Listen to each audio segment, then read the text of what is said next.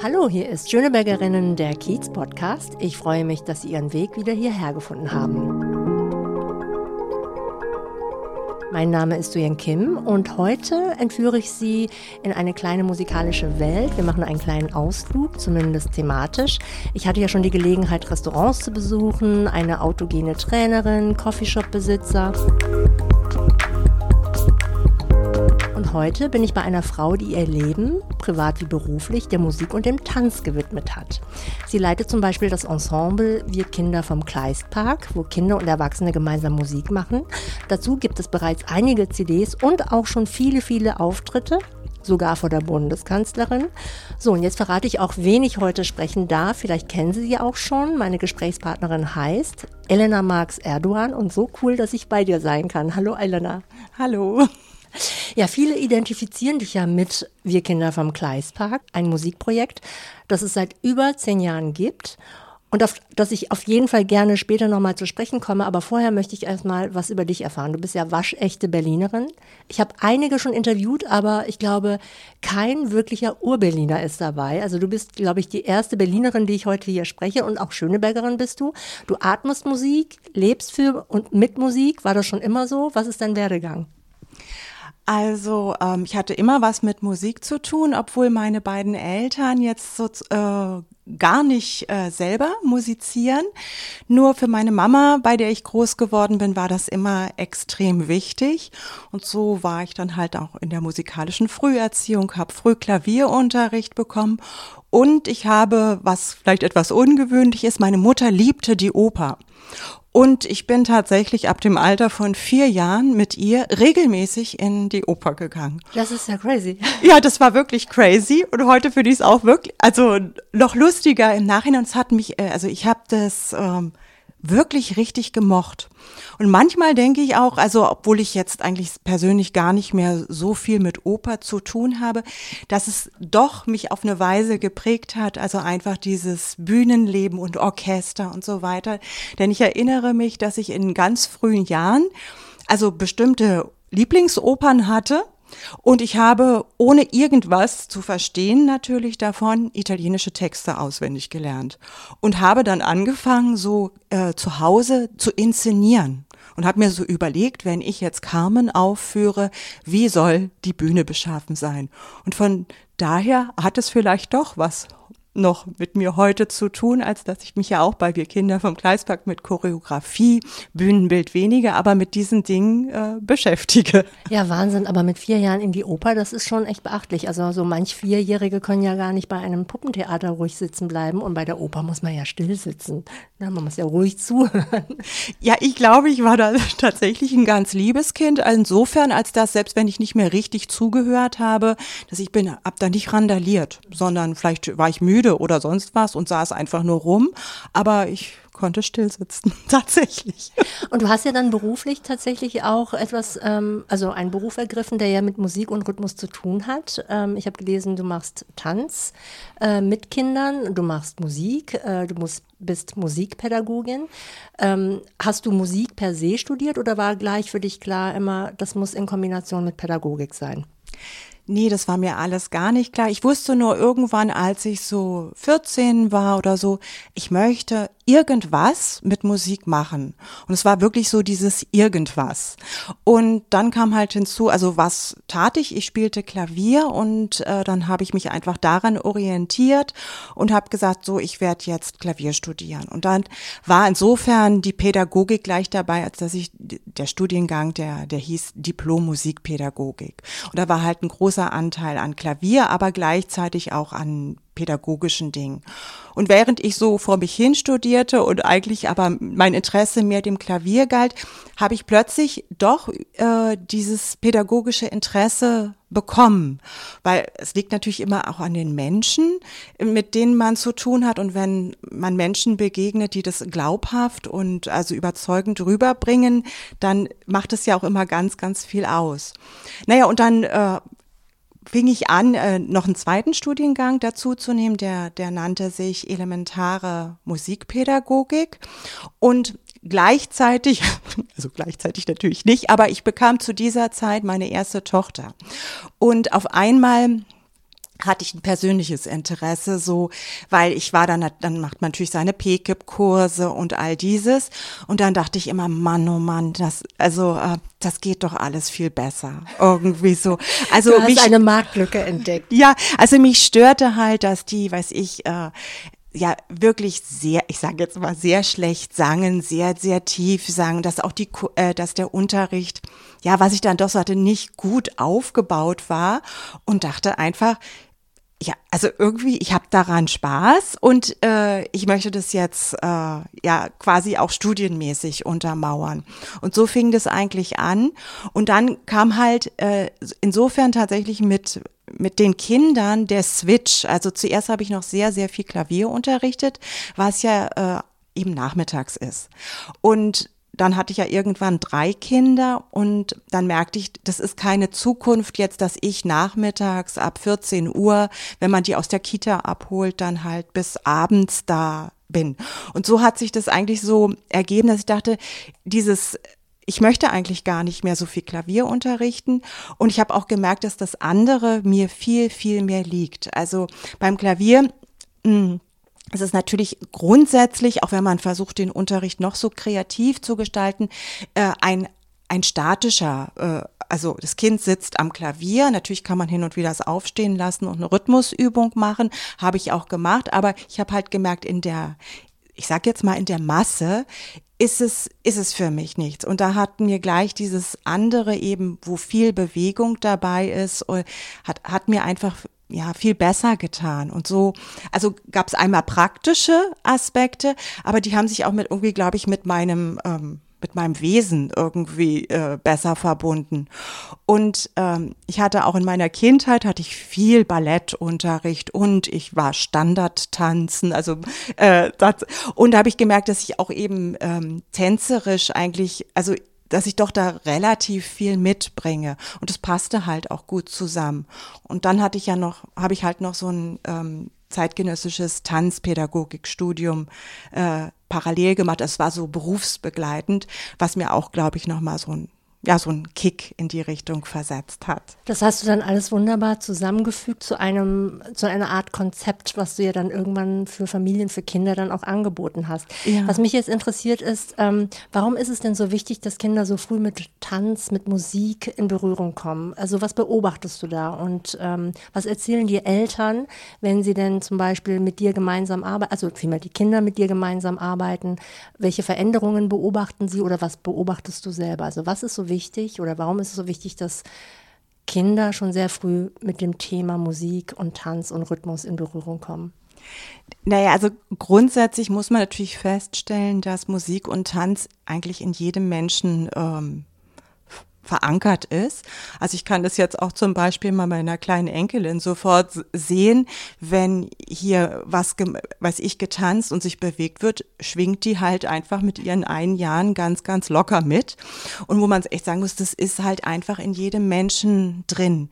Und das ist eigentlich vielleicht, also hier kulturell so ein bisschen schade in, in Deutschland, dass es sozusagen so aus dem Alltagsgeschehen eigentlich so komplett raus ist. Also, dass ähm, entweder man ist sozusagen vom Fach und macht mit seinem Kind selbst Musik oder man ist, hat jetzt mittlerweile ein Bewusstsein, dass ja, weiß ich, die Gehirnsynapsen sich besser verbinden, wenn, äh, wenn man viel Musik und Tanz macht und so und schickt sein Kind.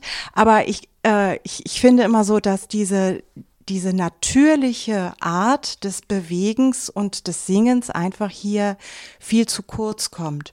Und man kann halt dann wirklich bemerken, also ich ähm, arbeite ja zum einen Teil in der Kita, dass auf jeden Fall alle Kinder grundsätzlich Freude daran empfinden, egal was daraus später mal wird.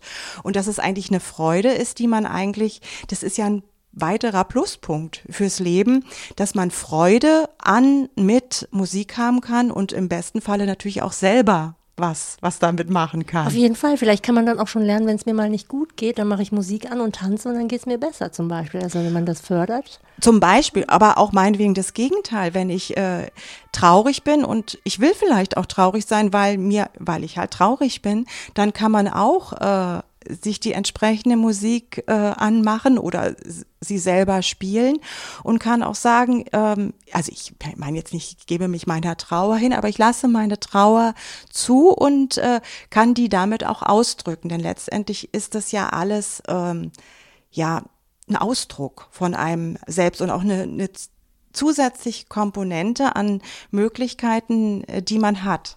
Aber auf deine Frage zurückkommt, was es halt mit den äh, Menschen macht, finde ich, dass man eine nur eine Chance hat, dass das ein natürliches Ausdrucksmittel ist, wenn man ganz, ganz früh äh, anfängt. Und jetzt halt nicht jetzt irgendwie in irgendwelchen Heavy-Dosen, jetzt muss das Kind so, sondern es ist wirklich ganz klein in, mit, kur in, mit kurzen musikalischen Begegnungen leben kann. Und das, äh, was die Eltern natürlich dann so begeistert, ist, weil ähm, für jedes, für alle Eltern ist das eigene Kind natürlich immer etwas Besonderes. Ist es ja auch. Und äh, dann merkt man, oh, mein Kind ist musikalisch. Äh, ich habe dann immer so ein leis, leises Schmunzeln für mich, weil ich dann, also ich verstehe die Begeisterung, also weil man natürlich man ist, ja, ist, man ist ja auch begeistert, wenn das Kind anfängt, laufen zu lernen. Und trotzdem ist es nichts Außergewöhnliches. Aber die Tatsache, dass ein Mensch plötzlich aufsteht und läuft, ist ja was Großartiges. Ne? Und genauso ist es eigentlich auch beim, beim Musizieren oder so, dass man denkt, wow, das, das Kind reagiert ja wirklich darauf. Das ist ja toll. Und es traut sich auch, das zu zeigen. Und das ist, glaube ich, auch vielleicht besonders hier der Punkt, dass je älter die Kinder werden, dass auf einmal plötzlich so viele Hemmungen auftauchen oder äh, es ist uncool und äh, oder weiß ich, Jungs tanzen nicht, die äh, dürfen nur Fußball spielen. Also ich habe auch nichts gegen Fußball, die können auch gerne zusätzlich Fußball spielen. So, aber dass halt einfach diese, dieser Ausdruck verloren geht, weil er ja weil er vielleicht als mädchenhaft abgetan wird oder überhaupt viele Leute sehr introvertiert sind. Ja, das finde ich auch sehr schade. Und weil du es gerade angesprochen hast, ähm, dass es möglicherweise auch eine kulturelle Sache ist. Ähm, es gibt zum Beispiel in Argentinien gibt es so Plätze, wo ab einem bestimmten Zeitpunkt die Leute sich treffen und dann Tango Argentino tanzen. Ja, die Musik läuft irgendwo und dann wird einfach der Tag sag ich mal, runtergetanzt. Egal, was am Tag war, ne, dann tanzt man einfach. Und das finde ich großartig. Sowas gibt es auch zum Beispiel ähm, in Barcelona gibt es auch so einen Platz, der Ramblas, wo dann die Leute ab einem gewissen Zeitpunkt jetzt zu Corona-Zeiten wahrscheinlich nicht, aber sich dann getroffen haben, um zu tanzen. Und so, wo finde ich das hier in Berlin sowieso schon mal gar nicht, aber wo finde ich das? Du hast sonst immer so Volksfeste, wo das dann stattfindet, ne? Ja, das ist natürlich die Natürlichkeit, die habe ich auch zum Beispiel in der Türkei erlebt, als äh, ich mit meinem Mann dort war. Weiß ich, gibt Straßenmusiker äh, wie hier und plötzlich die ähm, die Leute machen halt diesen türkischen Volkstanz Halay und tanzen dort einfach zusammen. Und es sind jetzt nicht irgendwie, also bei uns hat man ja manchmal so das Gefühl, wenn da plötzlich einer lostanzt, ist der jetzt durchgeknallt oder was? Was hat er denn? Stimmt. Hat er denn zu viel getrunken oder irgendwie sowas? Also es hat manchmal so eine andere Komponente, aber es ist jetzt nicht so ein natürlicher Ausdruck, der natürlich auch wieder eine andere Ursache hat, denn bei uns sind ja viele, also Volkstänze, was vielleicht manches andere Land noch hat, dass man so eine kleine Grundbasis an gemeinsamen Tänzen hat, äh, ist ja hier verloren gegangen. Und äh, ich weiß jetzt nicht, ob ich das bedauern soll oder nicht, aber jedenfalls ist es ja äh, ein Schatz, wenn man hat, da gibt's so auf jeden Fall die fünf Basic-Tänze, die kann hier jeder, auch wenn der eine kann noch einen Schritt mehr, und die kann man halt zusammen machen. Und das gibt es ja bei uns wenig, bei uns alles relativ spezialisiert. Oder ich gehe halt ganz gezielt, wohin, heute gehe ich tanzen. Also geht, weiß ich, jemand in den Club und bewegt sich halt frei. Oder sagt, mein Kind geht zum Ballett, also jetzt tanzt es bitte eine Stunde lang und zwar genau diesen Stil. Ist auch nicht schlecht, aber dieses, ich kann einfach so Alltagstanz, ein Alltagstanz oder ich kann ein Alltagslied äh, und das kann auch meine Oma, aber meine Freundin von nebenan kann es auch. Das ist halt ähm, nicht mehr so vorhanden hier auf jeden Fall. Ja, das stimmt. Und ähm, insofern finde ich zum Beispiel auch dieses Ensemble und auch das Projekt Wir Kinder vom Kleistpark so gut, weil Kinder und Erwachsene gemeinsam Musik machen und tanzen. Im besten Falle sind das ganze Familien, die gemeinsam was erarbeiten, was ich ganz toll finde, weil in der heutigen Zeit ist es ja auch schwierig, dass Eltern und Kinder gemeinsam was machen. Ne? Die Zeiten werden ähm, mittlerweile so dominiert von Smartphones.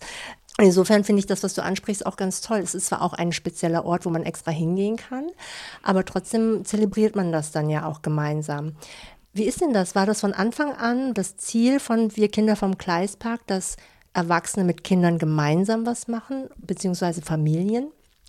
Nein, das ist alles im Grunde ein Zufallsprodukt.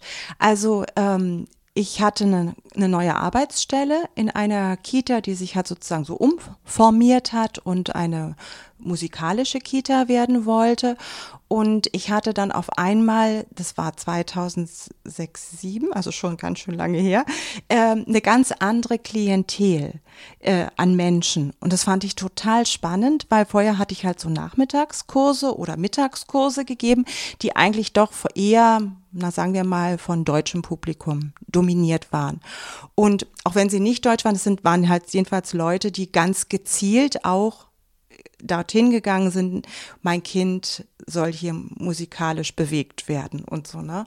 Und das finde ich eigentlich das Schöne an Kita, aber auch an Schule, dass äh, man halt sozusagen Menschen immer bekommt, die äh, nicht aus diesen Gründen dort sind, sondern aus ganz anderen Gründen. Weiß ich, sie sollen halt betreut werden oder sie sollen zur Schule gehen und so. Und äh, damals, was ich jetzt auch gewandelt hat, war es halt so, dass diese Kita war, ich weiß nicht, 90 Prozent türkisch-arabisch dominiert. Und ähm, das fand ich sehr, sehr spannend. Also, und dann dachte ich aber auch, ich möchte jetzt, ähm, also ich habe jetzt nicht versucht, lauter äh, türkische Volkslieder zu lernen, sondern ich habe gedacht, ich möchte von überall irgendwie was sammeln. Und dadurch ist auch so dieses Repertoire von Wir Kinder vom Kleistpark zustande gekommen. Also es gab dann doch eine, eine spanische Mama und dass ich so von überall gesucht habe, wir brauchen ein, ein Repertoire, was für uns gemeinsam funktioniert und wo sozusagen jeder in der Rolle ist, ich singe jetzt mal eine Sprache, die ich nicht kann. Aber du hast die Eltern immer gleich mit eingeladen mitzumachen. Na, das war sowieso das ganze Konzept äh, von, von der Kita, dass ich gesagt habe, die Kinder haben als weiß ich einmal in der Woche ihren Unterricht, aber wir beginnen äh, die Morgen immer mit mit einer kleinen musikalischen Einheit des gemeinsamen Singen und Tanzens und das ist, war halt immer frei. Also die, für die, die Eltern, die können, konnten halt dazukommen. Und wenn sie es irgendwann mal wieder dürfen, dann können sie auch wieder dazukommen. Und das war halt sehr schön, als dass man halt ähm, also erstmal die Eltern kennenlernt, denn sonst trifft man ja wiederum in der Kita weniger die Eltern. Ne? Und ähm, das ist dann auch sehr interessant, weil manche Leute haben was mit Musik zu tun, manche Leute haben gar nichts mit Musik zu tun und auf eine Weise sind sie auch wie Kinder. Also, dass sie plötzlich ähm, auch lernen oder meinetwegen auch lernen sollen, ja, für sie ist es dann auf einmal, darf ich mich auf, auf so einem geringen Niveau eigentlich musikalisch äußern. Also das ist auch mit Hemmungen verbunden. Und ich merke das auch immer wieder, dass äh, Eltern kommen und eigentlich verstecken sie sich hinter ihrem kleinen Kind. Also sie versuchen dann ihre eigene Unsicherheit, die sie solchen elementaren Bewegungen gegenüber haben, zu verdecken, indem sie sich ganz stark auf ihr Kind konzentrieren und das quasi, nun mach doch mal mit und guck doch mal, also indem sie sozusagen selbst in die Lehrerrolle schlüpfen wollen. Ist, ist, ne, ist ja auch normal, denn man ist ja ständig auf eine Weise der Lehrer seines Kindes, aber diese Situation zu auszuprobieren, ich gehe wohin und ich mache jetzt ein, ich bin jetzt mal kurz Partner meines Kindes. Ich mache jetzt da einfach mit und das finde ich ganz toll für Kinder, wenn sie ihre Eltern auch so sehen, ach, die, die macht da einfach jetzt mit, die konzentriert sich jetzt nicht die ganze Zeit auf mich, ob ich alles richtig mache oder sowas, sondern die macht einfach, und das ist, finde ich, auch einen ganz wichtigen Lernprozess wiederum auch für das Kind, weil nämlich, das ist einfach, ach, Mama macht es, Papa macht es, ist vielleicht nett, Also das finde ich. Auf jeden ja. Fall. Und dass auch Kinder dann mitbekommen, ach, Mama muss auch mal was lernen. Ne? Und ja. die macht auch mal vielleicht Fehler. Oder dass die Eltern was von den Kindern lernen. Ja, ich kann den Text noch nicht. Oder wie ging der Tanz nochmal? Ne? Das ist eigentlich auch eine schöne Erfahrung. Jetzt hast du es vorhin schon angesprochen, dass ähm, die Kita früher zumindest halt eher Kinder hatte, die also einen türkischen familiären Hintergrund hatten oder arabischen. Das hat sich ja jetzt sehr gewandelt. Nichtsdestotrotz, wir Kinder vom Kleispark ist eine sehr internationale Gruppe. Und das finde ich großartig. Also das finde ich toll zu hören auf den CDs. Ihr habt ja schon einige rausgebracht und auf den Konzerten.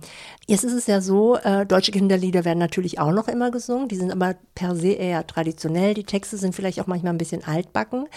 Und ich finde aber auch, dass es wichtig ist, nicht nur nach hinten zu schauen, was gab es früher, sondern auch mal in die Gegenwart zu gucken. Ne? Was gibt es so an Kinderliedern? Es gibt zum Beispiel, ähm, die Band heißt Deine Freunde. Also das ist so eine Popband, die mhm. machen wirklich so Kindermusik. Mhm. Die gibt es zwar auch schon seit 2012, also wirklich fern von Rolf Zukowski, der auch so seine Zeit hatte. Die Lieder werden ja heute auch noch gesungen.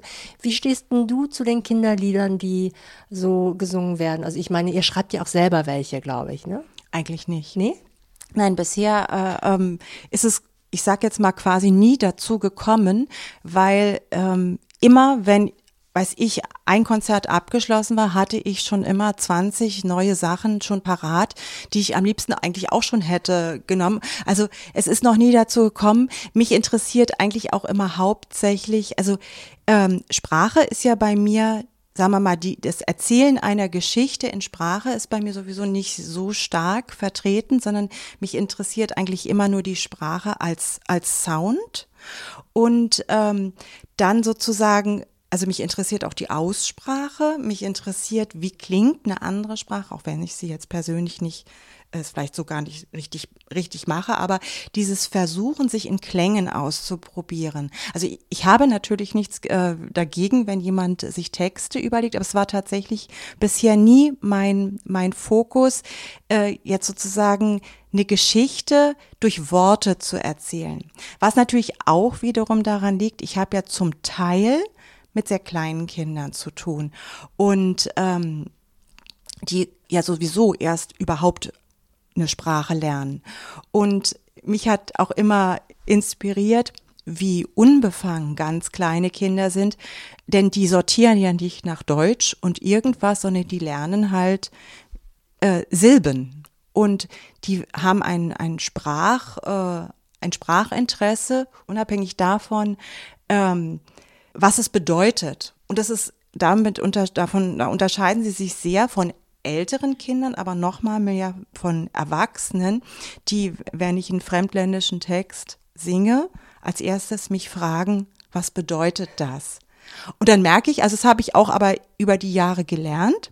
Also ich habe mein mein Sprachinteresse ist tatsächlich gestiegen über die Jahre, ähm, aber ich ge, ge, gemerkt, okay, natürlich hat ja eigentlich Sprache den Sinn, ich will etwas erzählen, aber das muss ich selber gerade erst lernen, dass ich Geschichten vielleicht erzählen will durch, durch Sprache und nicht nur, äh, also ich sehe die Sprache häufig sehr als Musik, so. Was ja auch toll ist. Also ja. ich meine, Sprache, wenn man fremde Sprache hört, äh, die hat ja auch eine eigene Melodie. Ne? Mhm. Also ich merke ja selber, wenn ich zum Beispiel mit meiner Mutter Koreanisch spreche, mhm. ich spreche in einem ganz anderen Tonfall. Mhm. Ja, also es ist einfach so. Und dann bin ich auch ein bisschen anders, als wenn ich mich jetzt so wie mit dir unterhalte. Mhm. Ne? Also insofern finde ich, Sprache ist auch was sehr Faszinierendes. Da kommen dann halt auch so kulturelle Aspekte dann auch dazu. Ne? Also ja, finde ich einen ganz äh, interessanten Ansatz. Wie ist denn das aber? Ähm, zum Beispiel, um auch ein Instrument zu erlernen. Ich, du hast ja schon gesagt, du arbeitest ähm, viel mit kleinen Kindern, aber ab einem gewissen Alter gibt es ja dann auch Eltern, die sagen, ach, ich finde es eigentlich ganz schön, wenn mein Kind auch ein Instrument lernt. Ne? Und dann lernen die vielleicht Klavier, Geige oder Blockflöte, wie auch immer. Ähm, und in der Vergangenheit, ich weiß nicht, ob das heute auch noch so ist, aber ich kenne das aus meiner Zeit. Meine Eltern haben sich wirklich das ähm, vom Mund abgespart, den Klavierunterricht für mich. Und ich finde, das ist ja für manche Familien immer noch ein Luxus auch, ja, jemanden in den Musikunterricht zu schicken, ähm, ein Instrument zu kaufen oder auch zu mieten. Wie erlebst du das eigentlich in deinem Alltag? Also das hängt natürlich sehr stark von den Familien äh, ab, welchen Hintergrund sie haben. Also ähm, meine Kinder haben auch alle, spielen auch alle ein Instrument. Also von daher habe ich natürlich auch eine persönliche, also ich finde es persönlich auch wichtig. Nur manchmal, also wenn ich jetzt mit dem, was ich bewirken und erreichen kann, merke ich, dass mich tatsächlich in meinem Alltagsleben und für meine Schüler, sagen wir mal so, das Instrument nicht so interessiert, weil für mich tatsächlich vorrangig ist eben dieses Alltagsmusizieren, was ich den Menschen mitgeben möchte. Ich glaube auch, dass wenn Menschen ähm, alltäglich Musik machen können, dass sie viel, viel mehr mit einem Instrument letztendlich dann, wenn das dazu kommt, anfangen können. Also, und für mich ist immer der, die Herkunft der Musik eigentlich äh, das Wort, die, ähm, ja, der Gesang. Und letztendlich überträgt man nachher Gesang auf Instrumente. Ich finde, ähm, dass dieses Lernen eines Instrumentes kein Ersatz ist, sondern eher ein Zusatz. Und häufig äh, ähm, rate ich äh, erstmal vielen Eltern vom, wenn sie mich fragen, mein Kind geht zum Klavier mit drei, mit vier, mit fünf, äh, sollte es ein Instrument lernen, möchte ich immer den Elan natürlich nicht nehmen, aber ich sag, wo ich denke, das ist normal. Also äh, wenn ein Kind eine Geräuschquelle entdeckt, dann wendet es sich ihr zu. Und natürlich ist ein Klavier sehr spannend, denn es ist ja wirklich eine sehr vielfältige Geräuschquelle. Und ähm, ich sage immer, dass die Leute eigentlich warten sollen. Denn entweder man hat so eine Familie, wo man sagt, ich, ähm, ich stehe jetzt wirklich dahinter und ich möchte, dass mein Kind was mit äh, Musik und mit einem Instrument zu tun hat. Äh, ich sagen wir mal, ich lerne mit, damit meine ich jetzt nicht, dass die, die Mutter jetzt auch unbedingt Klavier lernen muss oder irgendwie so, aber ich begleite dich. Also nicht nur zum Unterricht und warte vor draußen, sondern ich begleite deine Bemühungen. Genauso wie es natürlich schön ist, wenn ein Kind zur Schule geht und auch letztendlich von seinen Eltern auf eine Weise begleitet wird damit. Ne? Und ähm, das glaube ich, das fehlt hier auch häufig dieses Verständnis, dass ein Instrument nur dann Sinn ergibt, wenn, wenn die Eltern diesen Prozess begleiten. Ja, also ich erlebe ja auch häufig, ähm, das ist ja wie so Trends, ne? Also ja oder sagen wir mal nicht trans. Es ist ein, etwas, was man machen muss. Das Kind braucht eine musikalische Früherziehung, weil wir wissen, dass dann die Synapsen irgendwie besser miteinander kommunizieren. Ich habe keine Ahnung. Jedenfalls, dann ist eigentlich eher so die Förderung zu etwas, ich sage jetzt mal, Exzellenten im Vordergrund, aber der eigentliche, ich sage jetzt mal, die Motivation, ah, Musik öffnet ja auch andere Welten, auch ist ja auch eine Art von Kommunikation, die ich auch zu meinem Kind suchen kann. Mhm. Das ist so überhaupt nicht vorhanden. Nein, nein. Also äh, die Kinder werden ja viel, also ich sage jetzt mal überfördert, also nicht überfordert vielleicht auch, aber überfördert, weil ich glaube, die Kinder machen viel zu viel und die Eltern sind sich zum Teil, also also sie sind ja guten Willens. Sie möchten, dass ihr Kind möglichst viel erfährt und auch dadurch, weiß ich, auch eine Wahlmöglichkeit hat. Es gefällt mir das besser als das. Äh, nur ich glaube, dass die Kinder manchmal diese diese, mit diesen vielen Wahlmöglichkeiten noch gar nichts anfangen können und gar nicht diese vielen Sachen entscheiden können. Äh, wenn sie, wenn die Kinder klein sind, sind doch die Kinder häuslich orientiert und mögen ja zunächst erst einmal das, was ihre Eltern auch mögen. Und das ist eben auch die Sache. Mag meinem, mein, mögen meine Eltern das, wenn ich dahin gehe und nicht nur damit sagen, hier Opa kommt, spiel ihm vor, sondern äh, oder mach dein Vorspiel, sondern hat es eine Bedeutung in unserem Leben.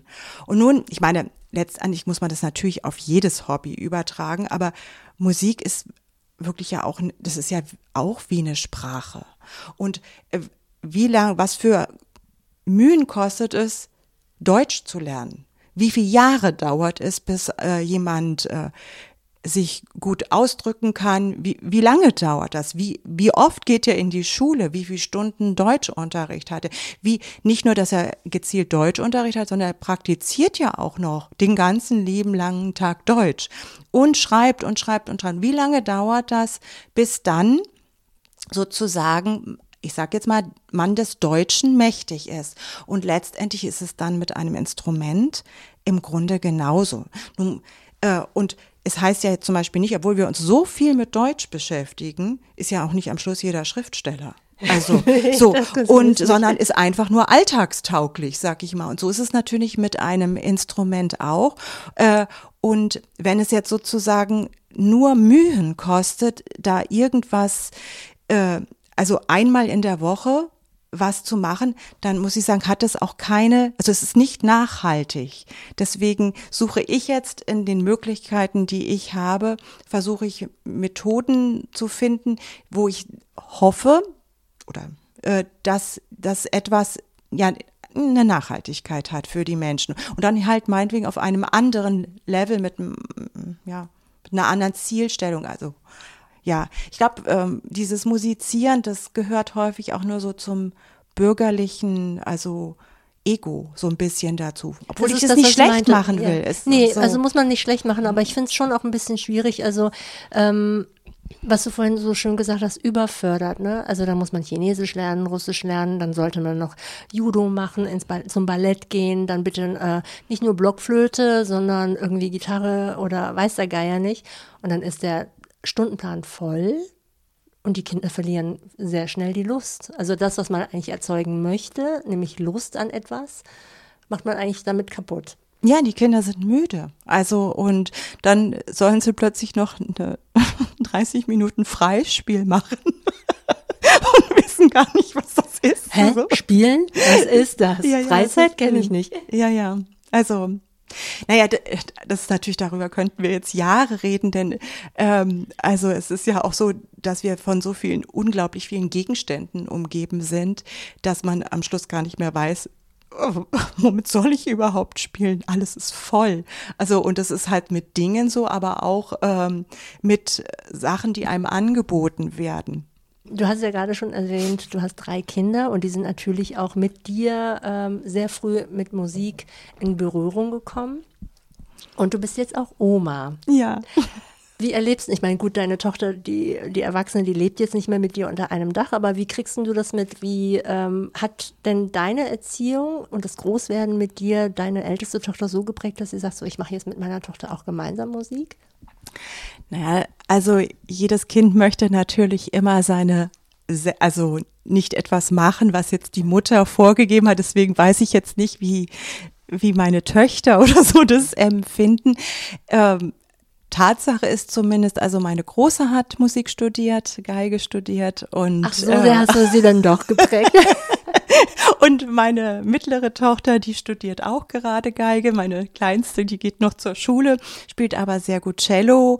Äh, also wenn man sagt, dass Eltern einen Einfluss haben, dann hat es sich auf jeden Fall weitergetragen und meine große Tochter, die ist auch mit einem Musiker zusammen, denen auch sozusagen dieses ähm, Alltagsmusizieren sehr wichtig ist. Also und dadurch kriegt natürlich äh, meine Enkelin auch wieder ganz viel äh, davon mit.